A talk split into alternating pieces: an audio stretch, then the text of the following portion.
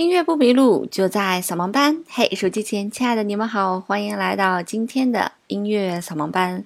那在今天的节目里面呢，我们要跟大家介绍一位其实大家应该很熟悉的音乐家，但貌似大家又不熟悉的音乐家，他就是挪威之光格里格。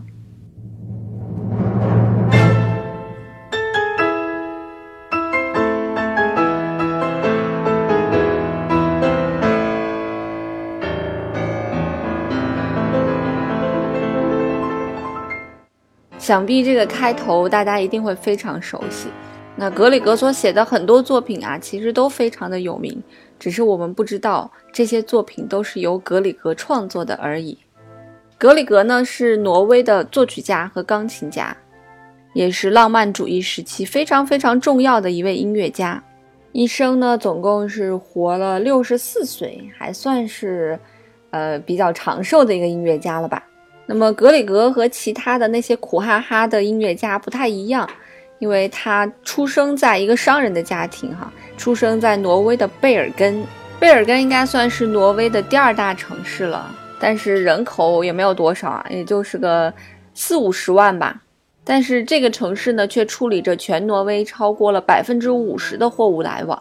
是一个非常重要的一个城市，所以格里格就在这里出生。那他的启蒙老师呢，其实是他妈妈。学琴也很晚啊，相比于五岁就全欧洲巡演的莫扎特来讲，他六岁才跟着他妈妈开始学琴，得到了一个启蒙教育。后来呢，在这个德国的莱比锡音乐学院学习，并且毕业。很多人都觉得可能爱德华格里格好像生错了地方，因为他的这个音乐才华很出众啊，却生在了挪威。如果不是生在挪威，如果生在德国，可能他现在知名度又不一样了。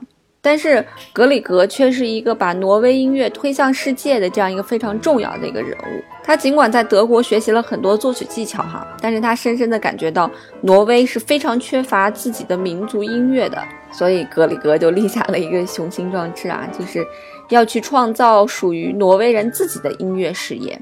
后期呢，他就长时间在挪威野外的一个海湾峡谷的小木屋里面进行创作，一边看着大自然的风光，一边吸取这个民间音乐的精华。哈，其实就像西贝柳斯是芬兰之光，德沃夏克和斯梅塔纳是捷克之光，肖邦是波兰之光，他们这些人呢，都是把自己民族的音乐发扬光大，让二三百年后的我们还能听到这样好的音乐。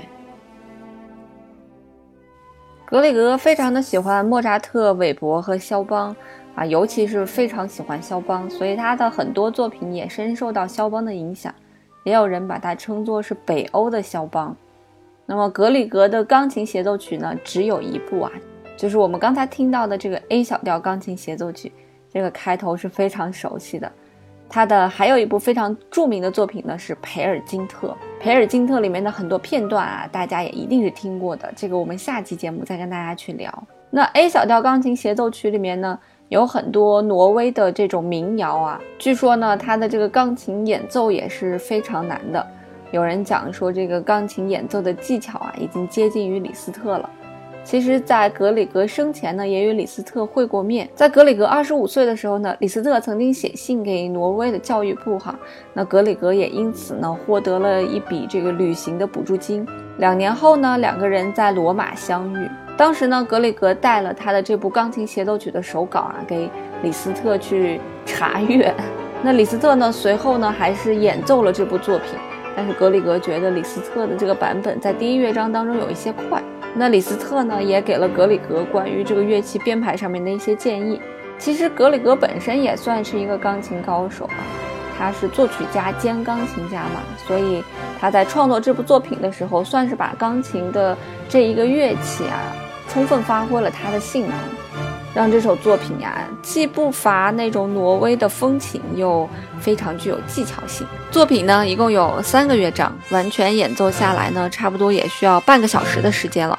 所以我们没有办法给大家全部播放啊，我们只跟大家来播放第一乐章。如果大家感兴趣的话呢，可以去寻找这部作品的二三乐章。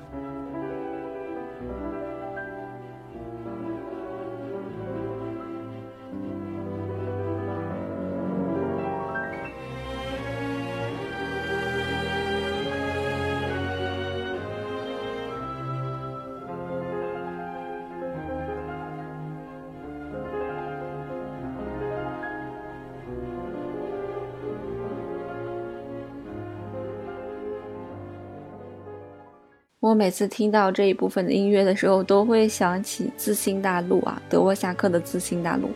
哒哒哒哒哒哒哒哒哒哒哒。但是整个这一部分的，呃，旋律的发展啊，都是由这个。呃，旋律贯穿的，由各个乐器演奏，始终回响着，我觉得像《自新大陆》主题一样的旋律。这首作品呢，是格里格在二十五岁的时候创作的。这时候的格里格呢，带着他的妻子啊，他的妻子其实就是他的表妹妮娜，和他们刚出生不久的女儿，去了这个哥本哈根附近的乡村度假。所以在这个夏天里面呢，格里格就在非常安静优美的村舍中完成了 A 小调钢琴这个协奏曲的创作。一年后呢，这首作品在哥本哈根首演。这首曲子当时在丹麦音乐界受到了一致好评。十年后呢，在哥本哈根的一场由皇室资助的音乐会上，格里格又自己演奏了这部协奏曲，啊，那更是盛况空前呀。整个这首作品呢，如果你从头听到尾呢，你能感觉到仿佛置身于北欧大自然，有一种苍郁的森林、浓密的群山的这种感觉哈，也是格里格一直所追求的，把挪威的音乐啊带到世界。在音乐史上，有很多人写了 A 小调钢琴协奏曲，比方说舒曼的 A 小调钢琴协奏曲也很有名。再比方说，舒曼的老婆克拉拉也写过 A 小调钢琴协奏曲，当时克拉拉才十四岁啊。公演的时候呢，是由门德尔松指挥的，也是博得了观众热烈的掌声。看完格里格的故事，觉得他并没有像其他音乐家那么波澜壮阔、跌宕起伏的人生。不管是从家庭的出身啊，商人家庭出身，妈妈又是学音乐的，呃，小时候受到了很好的教育，还是今后的音乐道路都走得很顺遂，也没有什么八卦可以聊。不像瓦格纳和李斯特，有着无数的八卦等着我们去猎奇。那不管怎么样，那格里格算是挪威最著名的人物之一了哈，也算是这个贝尔根市最最著名的人物了。所以在那个市里面有许多他的雕像，还有很多以他命名的这种文化的一些东西。比方说，这座城市最大的音乐会大楼就叫格里格音乐厅，还有这里最先进的音乐学校呢，就叫做格里格学院，还有这里面的专业合唱团呢，也与格里格有关。那么，在格里格创作完《培尔金特》和 A 小调协奏曲，获得了巨大成功之后呢，他就在这个他的老家购置了一个住宅呀，他就在这里生活工作，一直到他六十多岁去世。那如今呢，这也变成了一座音乐博物馆。格里格晚年呢，由挪威政府向格里格提供了养老金。在他晚年的时候呢，其实录制了一些作品哈。虽然这个保真度有限，但终归是格里格演奏的这个录音被保留了下来。而在他六十四岁的时候呢，因为心力衰竭去世的。他患了很长时间的这种疾病啊，最后呢以一句“好吧，如果一定是这样的话”，就结束了他的整个人生。那他的葬礼呢，是吸引了大概三四万的他家乡的人来纪念他哈。然后格里格被火化之后呢，他的骨灰被埋在了家附近的一个山洞里。这样一个伟大的音乐家呢，就去世了。如果大家有机会去挪威呢，也不妨去格里格的故居转一转。据说格里格的故居离这个卑尔根市区大概有几十公里。那么这个故居是一幢北欧传统的上下两层的全木结构的楼房啊，也是保留了格里格生前的原貌。连钢琴上摆放的格里格的母亲和妻子的照片呢，也与原先的位置就是一毫不差。